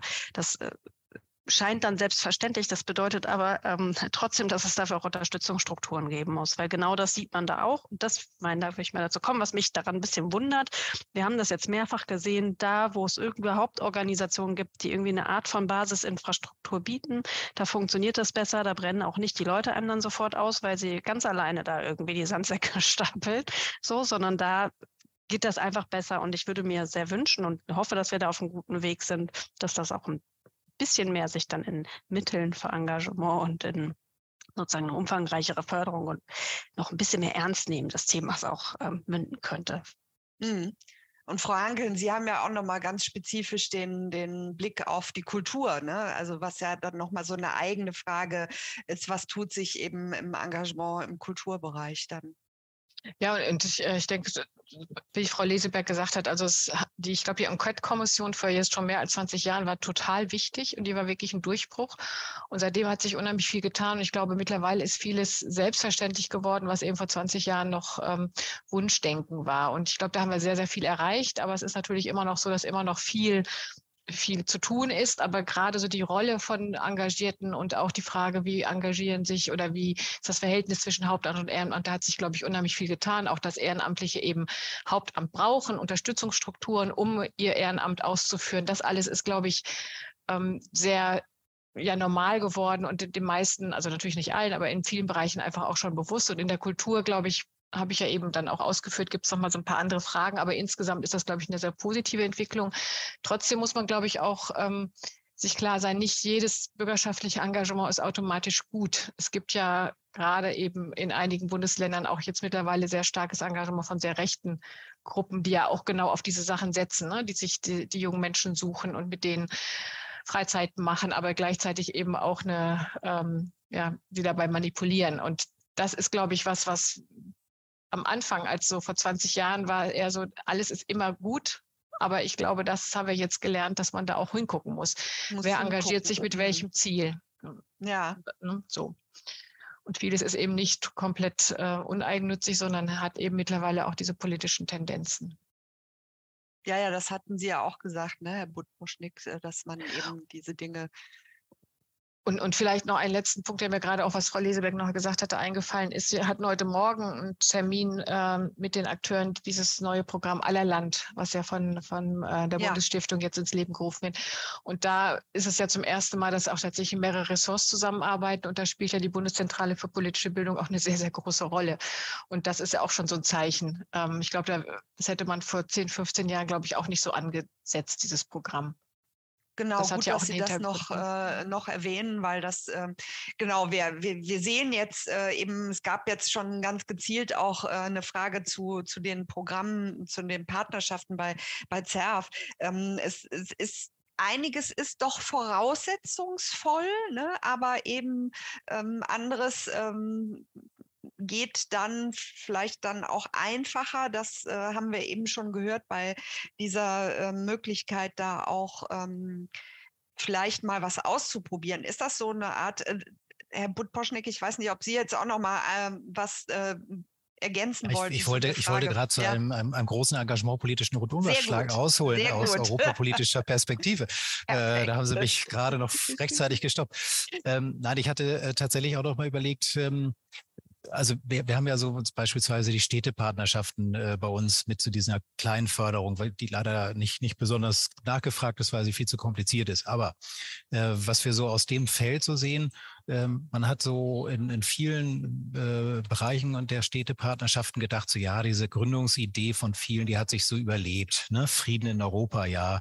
Ne, das ist jetzt nicht mehr modern. Ne? So, und wenn man mal überlegt, also was das für eine Aktualität bekommen hat, äh, so, und wir hatten jetzt kürzlich äh, zusammen mit der SKIW von Engagement Global, die Servicestelle Kommune in der einen Welt, eine Veranstaltung zusammen, wo es jetzt die Solidaritätspartnerschaften zwischen deutschen und ukrainischen äh, Gemeinden geht. Und das genau das, also auf der kommunalen Ebene, auf der Ebene von Bürgerinnen zu Bürgern, geht das ganz schnell, wird ganz schnell Hilfleistung äh, getätigt und gibt ganz schnell sehr konkrete Solidarität. Und sowas hält natürlich nicht nur Gesellschaft in einem Land zusammen, sondern das hält Gesellschaft in Europa zusammen. Und damit meine ich jetzt nicht nur EU.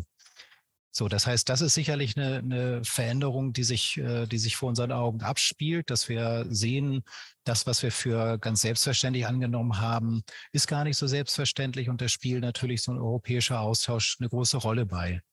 Ich war jetzt kürzlich äh, bei äh, der NRW-Regionalkonferenz zu politischer Bildung und da war der Herr Jürgen Wiebeke, so ein ein Radiophilosoph, möchte ich ihn mal gar nicht despektierlich nennen. Und er hat aber schön gesagt, so zur Zeit, in so, so Phasen von, von multiplen Krisen, äh, gibt es so die Möglichkeit, dass Leute ins Ressentiment abfallen und dann quasi alles hassen, was äh, ihnen irgendwie äh, fremd vorkommt. Oder sie müssen sich eben entscheiden für Gemeinschaft, für Solidarität. Aber das ist bedeutend schwieriger und dafür braucht es auch irgendwelche äh, Beispiele und dafür muss es auch irgendwas Praktisches geben, wo man mitmachen kann. Und da sind natürlich so europäische Austausche etwas, was, was sehr schön handgreiflich ist. Man wirklich merkt ja, dass, äh, das funktioniert ja nach wie vor. Ja, der ist ja, der andere ist mir ja kein Feind.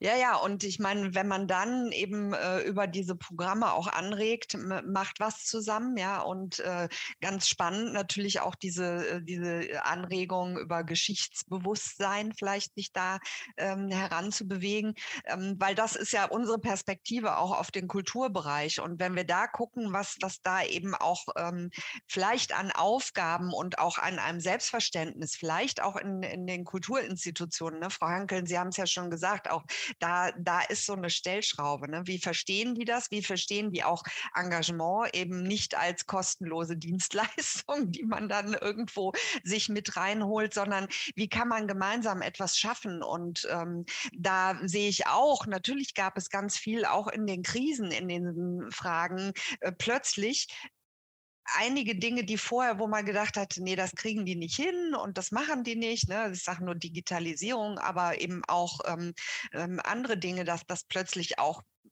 Dinge einfach so ein bisschen experimentell angegangen wurden. Also das äh, finde ich ist eine ganz, ganz wichtige Sache. Sehen Sie da eben, Sie haben auch dargestellt, naja, ne, im Kulturministerium muss auch äh, das noch ein bisschen äh, stärker ins Bewusstsein kommen, dass ja auch vielleicht die Rolle der Kultur in diesem gesellschaftlichen Zusammenhalt. Also es ist eben nicht nur, wir kuratieren da eine schicke Ausstellung, sondern eben auch die Frage, was für ein Begegnungsort sind wir da? Ne? Da haben Sie ja auch mit dem Programm Dritte Orte und so wird ja auch viel in diese Richtung gemacht. Aber wo glauben Sie, muss man da vielleicht auch noch ein bisschen mehr motivieren oder vielleicht auch die Augen öffnen im Kulturbereich, dass man vielleicht auch den Benefit von so manchen Programmen oder Dingen, die da getan werden können, erkennt. Ja, ich glaube wirklich, dass ähm, das ein Verständnis, also was ist eigentlich bürgerschaftliches Engagement oder was will ein Engagierter, eine Engagierte?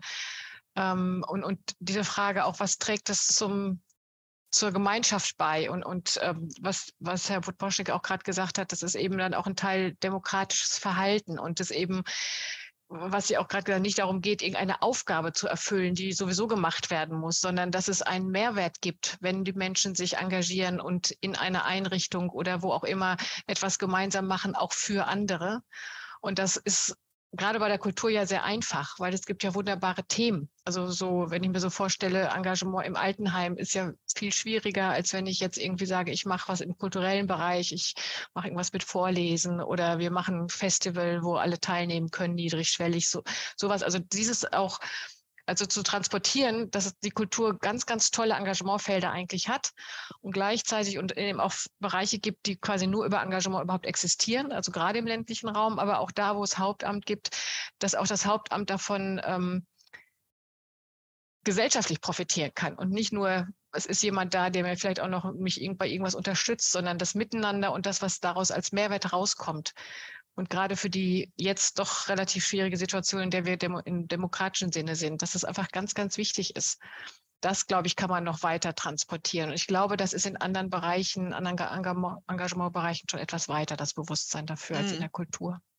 So ja, ja, mehr, man sieht es eher noch, also funktional, glaube ich, also als gesellschaftspolitisch. Aufsicht oder ne? eben genau Freundeskreis und so weiter. Und äh, da ist, äh, muss man wahrscheinlich auch nochmal rangehen an das Selbstverständnis und äh, Ermöglichen von, von solchen äh, Dingen. Ich will aber nochmal um, weil wir heute auch nochmal alles eine Frage der Mittel, ne, wirklich auf diese ähm, Geschichte mit den, ähm, mit den finanziellen Ressourcen, an die man wie, wo rankommt, ähm, das thematisieren. Wir hatten beim letzten Mal, weil da war eben auch so aus der Praxis gesprochen, so ein Knackpunkt.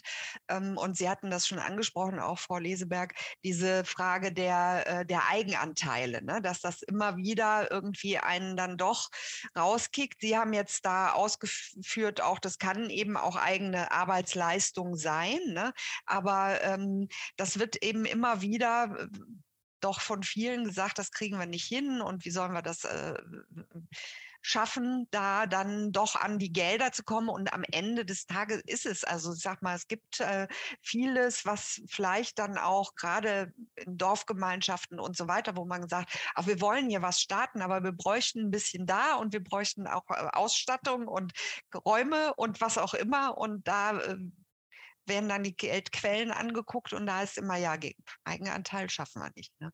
Was, was können Sie da vielleicht noch so ein bisschen als Motivation doch mal in die Richtung zu denken, wie die Eigenleistung aufgeführt werden kann und was man noch, was man noch beibringen könnte sozusagen in dem Kontext?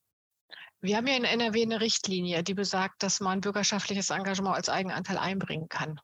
Also mhm. da ähm, kann das als Ersatz ähm, nicht natürlich 100 Prozent, aber bis zu 20 Prozent kann bürgerschaftliches Engagement angerechnet werden.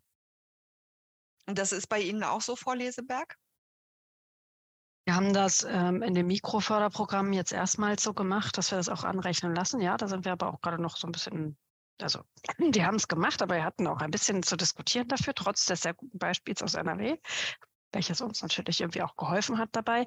Das heißt, das ist schon auch eine Frage, wie das halt ähm, von anderen Akteuren wie dem Bundesrechnungshof oder so beispielsweise gesehen wird. Mhm. So, und ich will auch gar nicht sagen, dass das ähm, auch überhaupt nicht begründet ist. Also jetzt den Engagement als Eigenanteil gehen, finde ich, ist die eine Sache, aber es gibt ja schon auch einen Grund dafür, dass es Eigenanteile gibt, weil das einfach Steuermittel sind. Und wenn ich weiß, dass ich noch meine eigenen Mittel oder die von Dritten reingesetzt habe, einfach die die Wahrscheinlichkeit, dass die, dass was Vernünftiges damit gemacht wird, sehr viel höher ist. Also so, und das glaube ich ist auch richtig. Ich glaube nur, dass man schon großzügiger in vielen Fällen sein könnte mit der Frage, wie hoch dieser Eigenanteil eigentlich sein muss. Und ansonsten rein als, als praktischer Tipp ähm, muss man ja die Eigen, den Eigenanteil nicht selber haben, sondern man kann natürlich auch jemanden zweiten noch für die Förderung finden. Aber es ist schon richtig, das ist immer relativ komplex. Man muss irgendwie die Timings gleichzeitig haben. Gibt nicht so viel flexible Fördererinnen. Ähm, so, also das, äh, ich sehe schon auch die, die Schwierigkeit dafür. So, insofern vielleicht sollte es auch mal einfach ein schönes EU-Programm Helmut Posnick geben für, für einfach nur für Eigenanteile. oh, das wäre toll, so ein Zuschuss. So einfach nur ganz schnell den Zuschuss, ja. das ist doch bestimmt auf EU-Ebene ja. ganz einfach. Also das ist total einfach. Also da, das, aber das ich glaube, das wäre wirklich eine ganz gute Idee, sowas das, zu haben. Ein Programm, was nur den Eigenanteil fördert. Ja, das ist sicher, das ist sicherlich das, was, äh, das haben wir auch viele äh, zivilgesellschaftliche Akteurinnen und Akteure gesagt äh, in, der Zwischenauswertung der vorherigen Programme. Also ne, es fehlt immer die genau die Frage, wo kriegen wir eigentlich Eigenmittel her? Wie geht auch sowas mal von der Projektförderung weg und wie kommen auch kleinere Initiativen an sowas wie EU-Geld? Und da war dann tatsächlich jetzt in unserem Programm dadurch diese Idee, Sie erinnern sich vielleicht in diesen ersten Block, die Union Values, äh, dass es einfach größere NGOs gibt, die dann den, diesen organisatorischen Aufwand für die anderen abnehmen. Und so sind jetzt äh, also Förderungen von bis zu dreieinhalb Millionen für drei Jahre an zivilgesellschaftliche äh, Organisationen in verschiedenen Ländern Europas gegangen, die dann eben so im Gießkannenprinzip so kleinere Summen bis 60.000 Euro weitergeben. Und das finde ich dann schon ganz okay. Die müssen natürlich dann auch gucken, ja, das muss dann auch so weitergegeben werden, dass das, äh, hinterher nicht äh, die äh, Olaf ist ja der die Antikorruptionsbehörde der EU, ne? nicht dass Olaf schimpft hinterher. äh, insofern ist jetzt nicht Herr Scholz. Äh, Geht es also wirklich dann darum, dass man das in irgendeiner Form so weitergibt. Und äh, bei unserem Programm ist es so, dass bei den zwei Bereichen äh, Equality, also Gleichstellung und äh, Gewaltprävention eine 90 Prozent EU-Förderung äh, gezahlt wird. Das heißt, der Eigenanteil ist 10 Prozent und davon kann die Hälfte über sogenannte freiwillige, äh, nichtbare oder nicht finanzielle Leistungen äh, eingebracht werden. Das kann dann auch manchmal helfen. Ja, wir, wir hatten ähm, bei manchen Projekten war das dann einfach so, wenn Künstlerinnen und Künstler auch mit da im Spiel sind, dass sie im Endeffekt haben sie den Eigenanteil eingebracht, haben dann aber selbst ein Honorar äh, genommen, was in der ne, Auflistung war, aber faktisch haben sie damit ihr eigenes Honorar reduziert. Und das kann natürlich dann nicht sein. Und dadurch, dass sie jetzt sozusagen 20 Prozent Eigenanteil BE reinbringen können, bleibt ihr Honorar gleich. Weil das, wenn das der Effekt ist, dass sie dann ihr Geld reinbringen, was sie aber gar nicht haben, aber quasi dann durch das Honorar mitfinanzieren, haben sie nie, zu niedriges Honorar. Und deswegen war, glaube ich, irgendwann auch die Bereitschaft da zu sagen, in bestimmten Fällen kann man eben es komplett über bürgerschaftliches Engagement, aber eben nur bis zu 20 Prozent. Aber mehr Eigenanteil braucht man ja auch nicht bei den meisten Programmen. Ja, ja, das ist, ähm, aber da, da bewegen wir uns in, in dem Kontext, den ich auch nochmal spannend fand. Frau Leseberg hat das auch aufgemacht, ähm, die Frage der Wirksamkeit auch. Ne? Also ähm, das würde mich auch nochmal interessieren in Richtung EU-Programme äh, gesprochen, weil ich kenne das auch, dass dann da, ah, wir brauchen ne, hier das noch und jenes und noch ein Partner und dann macht man, um, um an die Gelder zu kommen, vielleicht dann auch inhaltliche Dinge, wo man sagt, ja komm, das, ne, wir wollten eigentlich hier für uns was machen, aber jetzt machen wir EU, weil da gibt es mehr Geld. Und dann ist die Frage, wie nachhaltig ist das? Sind die dann daraus plötzlich ähm, äh, so zusammengewachsen, dass das auch weitergeht oder ist EU-Förderung ausgelaufen und plötzlich puff? Ähm, oder ist eben auch, ähm, Sie hatten davon gesprochen, ne, mit der Wirksamkeitsmessung, beziehungsweise ist das so eine, äh, Frau Leseberg, ne, auch nochmal in Ihre Richtung gefragt, ist das eine Variante? Ja, wie wird das eingesetzt? Wie werden eben solche Wirksamkeitsmessungen ähm, ähm durch Berichte oder wie auch immer äh, an den Tag gelegt? Aber erstmal vielleicht, Herr Butt, Poschnick, das würde mich interessieren. Ne? Mhm. Gibt es dazu ja. Erkenntnisse?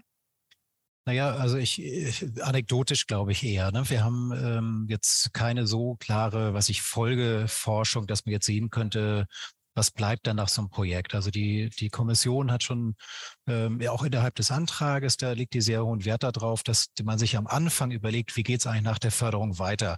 Also sobald Leute kommen und sagen, ja, ich äh, mache eine Projektwebsite, ja, dann werden die schon ja. ganz allergisch, weil Projektwebseiten sind nach zwei Jahren äh, dann hinüber, weil die werden nicht weiter gepflegt. Ja. Ne? Ja. So, das heißt, äh, die Idee ist schon immer, dass das andockt, entweder an andere Projekte oder dann aus der, der dem Konsortium vielleicht nochmal auch vielleicht sich in andere äh, EU-Bereiche weiter bewegt. Da gibt es ja fließende Übergänge. Man kann ja dann vielleicht mal was bei Erasmus Plus Jugend machen oder in der Erwachsenenbildung. Also sobald man irgendwie in so einem Feld drin ist und einmal verstanden hat, wie das System funktioniert, dann ist das auch eine Frage von Organisationsentwicklung, dass man da sich weiterentwickelt. Mhm. Ich, hab, ich war selbst Drittmitteljäger, ich kann es hier ja unter uns sagen, äh, als ich selbst für eine, für eine NGO gearbeitet habe. Und aus vielen dieser Kooperationen, die man irgendwo auf einem Seminar, irgendwo auf internationaler Ebene äh, gemacht hat, sind Freundschaften geworden und sind sehr langjährige äh, Verbindungen geworden, wo man auch immer wusste, auf die Leute kann man sich verlassen und mit denen macht man gerne wieder ein Projekt. Mit einigen auch nicht. Ne? Das gab es auch. Ja, ja, aber das ist die Nachhaltigkeit und die Erfahrungen, die man da macht. Aber Frau Leseberg, wie ist das bei Ihnen mit Wirksamkeitsmessungen? Was, was gibt es da für Ideen? Ja, also zunächst mal, also äh, finden wir klar schon, dass das wichtig ist. Also ich hatte jetzt zwar vorhin gesagt, dass wir Engagement in der Breite auch fördern wollen und auch in den verschiedenen Facetten und uns jetzt gar nicht so unbedingt immer mal mit Ausnahme von dem, was Frau Hankeln gesagt hat, mit dem ähm, weniger zivil und demokratischen Engagement, ne, dass wir das eigentlich nicht wirklich werten wollen, sondern glauben, dass die Leute schon selber wissen, wofür es sich lohnt, sich zu engagieren. Aber äh, nichtsdestotrotz kann das natürlich mehr oder weniger Wirkung haben, insbesondere wenn es auch Programme sind, die Engagement fördern sollen. Ähm, und einerseits haben wir dazu ähm, schon auch Qualifizierungsreihen und Unterstützungsangebote, dass man sich selber da einfach verbessern kann. Und dann finde ich, hängt es ganz wesentlich davon ab, über welche Summen und, und was für eine Art von Projekten wir sprechen. Also wenn es jetzt nun darum geht, was ich für die Jugendfeuerwehr irgendwie was, ein paar neue Geräte und irgendwie neue, neue Schulung für den Nachwuchs irgendwie zu machen, ist das man will dafür irgendwie 1400 Euro haben, ist das was total anderes, als wenn jetzt ähm, es viel höhere Fördersummen gibt, zum Beispiel um, wenn wir ein Forschungsprojekt fördern oder ähnliches. Oder ist dann also entsprechend auch alles, was wir an Berichten hinterher verlangen, auch ein bisschen unterschiedlich ausgestaltet. Also wir glauben so in allgemein an, an, an möglichst bürokratiearme äh, Verwaltung, so. Aber ja, es gibt auch Sachen, die haben ihren Sinn und ich finde das eins ein Thema, äh, was, was schon sinnvoll ist, sich darüber Gedanken zu machen. Auch Engagierte wollen sich nicht für was engagieren, was am Ende keine Wirkung erzeugt. Ich würde es jetzt vielleicht nicht Wirkungsmessung nennen, aber klar möchte man was machen, was auch irgendwie einen Mehrwert bringt und der Gesellschaft was bringt. Bei, bei Ihnen, Frau Hankeln, wie ist da also wir müssen Wege ähm, gehen Sie. Ja, wir müssen bei allen Projekten, die wir fördern, müssen wir Ziele festlegen und die Bezirksregierungen, die bei uns die Bewilligungsbehörden sind, müssen quasi nachher über eine Erfolgskontrolle gucken, ob diese Ziele erreicht sind. Wenn sie nicht erreicht sind, heißt es das nicht, dass die Förderung zurückgezahlt werden muss, aber vielleicht, wenn man sich dann nochmal neu bewirbt, natürlich zu gucken, dass man nachsteuert, aber auf jeden Fall sozusagen Erkenntnisse daraus ähm, geworden, ist daraus ähm, Kenntnisse gewonnen werden. Das ist sozusagen eine relativ niedrigschwellige äh, Zielsetzung und Erfolgskontrolle. Und bei den großen Förderprogrammen haben wir natürlich Evaluation. Jetzt speziell zu den ähm, BE-Geschichten, die sind ja noch nicht so richtig ähm, lange, groß, lange groß am ja. Markt. Genau, deswegen kann ich da nicht sagen. Aber bei den dritten Orten, da haben wir jetzt, da ist ja die Umsetzungsphase jetzt im dritten Jahr, da läuft jetzt parallel auch eine Evaluation. Und da mhm. spielt natürlich auch die Frage, weil die dritten Orte ja sehr stark auch auf bürgerschaftliches Engagement setzen und die Bevölkerung muss diesen Ort ja für sich entwickeln und annehmen, spielt das in der Evaluation eine große Rolle. Aber die läuft gerade noch. Mhm. Also ich sehe auch eben, weil Sie das gerade so sagten, Frau Leseberg, Bürokratie, ne? Ähm, eher so Mittelnachweise und äh, irgendwie buchhalterische Sachen da als schlimme Bü Bürokratie, äh, die, die ja gerade im künstlerischen Bereich, da, die kriegen ja dann einen Ausschlag, ne? wenn die mit solchen Sachen konfrontiert sind. Aber ähm, die Wirkung, die Frage auch, wo wollt ihr denn hin? Welche Ziele habt ihr? Das ist doch, also das finde ich, äh, hilft ja auch nur, ne? diese Sachen eben eben wirklich auch stabil aufzustellen. Und ähm, da ist es, glaube ich, auch ganz wichtig, dass man so ein bisschen mehr steuert in Richtung, das darf jetzt keine Antragsprosa sein. Ne? Das kennen wir auch alle, dass dann eben Sachen gesagt werden und dann hinterher das alles so äh, schön geredet werden, wohingegen man natürlich auf der anderen Seite wahrscheinlich auch nicht jetzt rein zahlenmäßig, ne? so und so viele Leute haben das wahrgenommen und wir, wenn da jetzt nicht eine riesen äh, äh, Summe an, an Menschen, die es genutzt haben, dahinter steht, ne? weil das ist, glaube ich, auch nicht der Weg. Aber in, in dem Kontext äh, ist das eben ein interessantes Thema auch ne? äh, zu be besprechen. Aber ähm, es ist nicht so einfach ja. quali qualitative, äh, ja, nachvollziehbare Ziele und Mess Messfaktoren zu finden. Also quantitativ wollen wir auch nicht in bestimmten Dingen ist es okay, aber es heißt ja nicht unbedingt, dass etwas schlecht war, nur weil wenig Besucher da waren. Aber ähm, in der Qualität sozusagen diese Ziele zu definieren und dann auch noch Faktoren dazu hinterlegen, ist nicht einfach. Das ähm, ist gerade unser Job, wo wir oft sagen, hm, wie fassen wir das denn jetzt eigentlich? Aber trotzdem ist es, glaube ich, für die Projektträger, die den Antrag stellen, immer gut, sich Gedanken darüber zu machen, welche Ziele habe ich damit? Was will ich mit diesem Projekt machen? Weil, wie Frau Leseberg eben auch, es geht um Steuergelder, selbst wenn es kleinere Summen sind, aber sie sollten schon sinnvoll eingesetzt werden. Und diejenigen, die es haben wollen, sollten schon klar sein, was sie für Ziele haben damit, was sie erreichen wollen. Ja, absolut. Also wenn wir jetzt auch noch mal, ich meine, ich finde das ja so interessant, dass man wirklich auch, wenn man ganz spezifisch auf den Kulturbereich und das Ehrenamt oder das bürgerschaftliche Engagement im Kulturbereich schaut, dass da vieles anders sich äh, darstellt ne? und ähm, die, die Kräfte da anders wirken.